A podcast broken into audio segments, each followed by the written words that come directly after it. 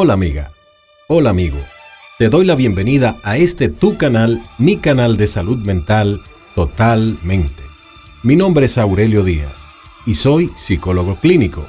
En este episodio número 3 voy a hablar de la relación entre el tipo de dieta que llevamos y las emociones como la ansiedad, la depresión y también el insomnio.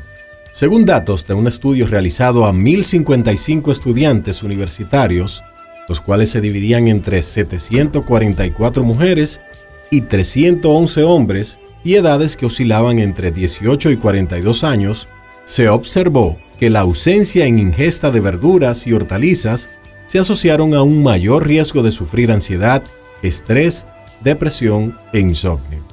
Su hallazgo fue una elevada prevalencia de estrés, 34%, ansiedad, 24%, depresión, 19% e insomnio 43% entre los universitarios voluntarios del estudio, mayor en las mujeres que en los varones.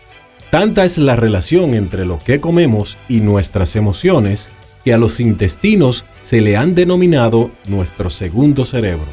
Pero, ¿por qué? Pues porque tiene más neuronas que la espina dorsal y actúa de forma independiente del sistema nervioso central. Otros datos interesantes son que el 70% de las células de nuestro sistema inmune vive en el intestino.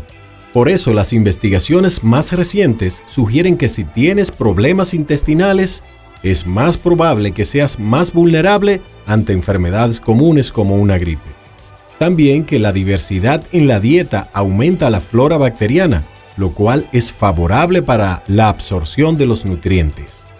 Por si no sabes, tu salud intestinal está relacionada con el manejo que tienes del estrés. Se le recomendó a un grupo de personas practicar la meditación por 20 minutos diario y se observó que al cabo de cuatro semanas su salud intestinal mejoró significativamente. Los intestinos contienen entre un 80 y 90% de serotonina, un neurotransmisor muy importante que afecta a muchas funciones de nuestro organismo sobre todo asociadas a muchos trastornos psiquiátricos. Su concentración puede verse reducida por el estrés e influye en el estado de ánimo, la ansiedad y la felicidad. Tan importante son los intestinos que un área de investigación psiquiátrica tiene que ver con la prescripción de lo que ellos llaman psicobióticos, que es una especie de cóctel probiótico de bacterias saludables para mejorar la salud mental. Por lo tanto, si elegimos de forma apropiada nuestra alimentación y aprendemos a manejar mejor el estrés, nuestro sistema digestivo estará en forma óptima y por extensión tendremos una mejor salud emocional. Espero que este episodio haya sido de mucha ayuda para ti.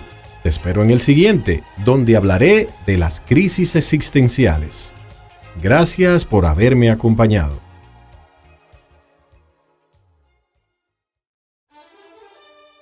Hola amiga, hola amigo.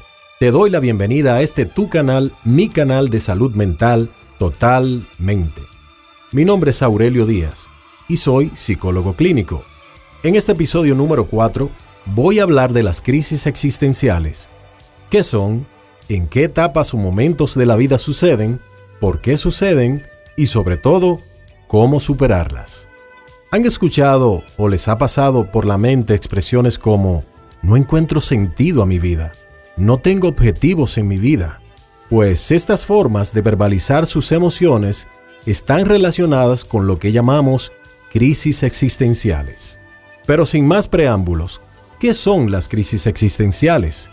Es un momento o etapa en la vida de una persona que se caracteriza por profundos cuestionamientos acerca de las razones que motivan y dirigen los actos, las decisiones y las creencias que constituyen su existencia misma. La persona que está atravesando por una crisis existencial siente que no sabe el rumbo que debe seguir en la vida. Tampoco puede visualizar las metas que ha de plantearse para alcanzar la autorrealización personal.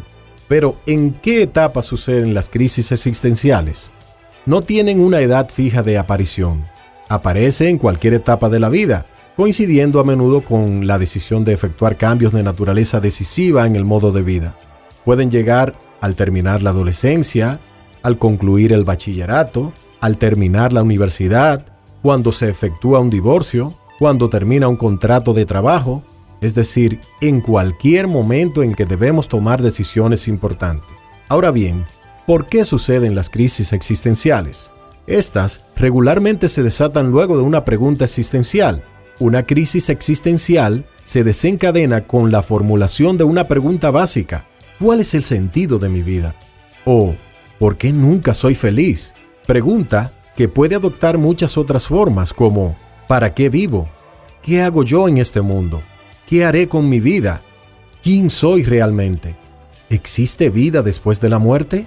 ¿O de qué sirve la vida si todos vamos a morir? Algo muy común es que las preguntas generalmente llevan a la conciencia de mortalidad y finitud del individuo, así como a la convicción de la imposibilidad de volver el tiempo atrás.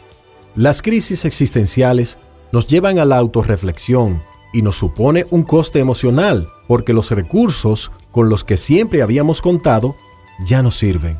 Durante este periodo de introspección, nos cuestionamos aspectos de la vida que hasta el momento no nos preocupaban demasiado.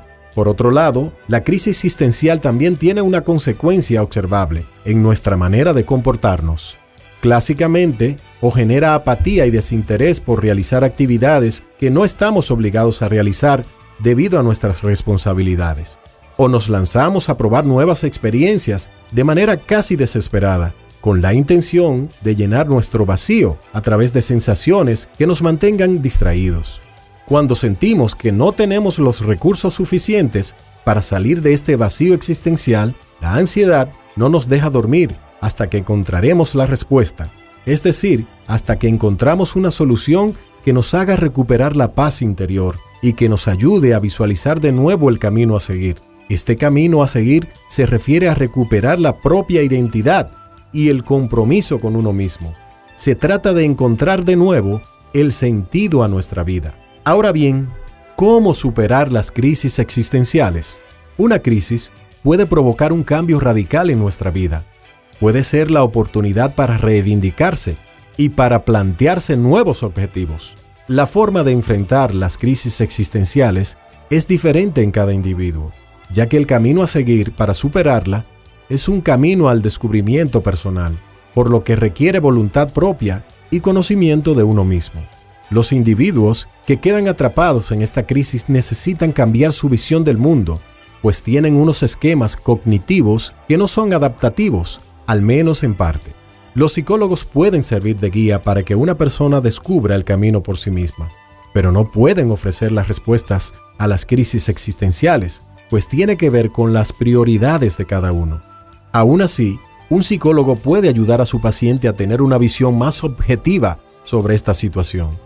Por ejemplo, un psicólogo puede ser efectivo para ayudar a un individuo a reestructurar sus expectativas y para que se plantee proyectos de vida más realistas. Puede aportar herramientas para la aceptación de uno mismo y la correcta gestión emocional, y puede ayudar a desarrollar estrategias de afrontamiento más efectivas y adaptativas que no solo serán positivas para superar la crisis, sino para empoderar al paciente en el día a día.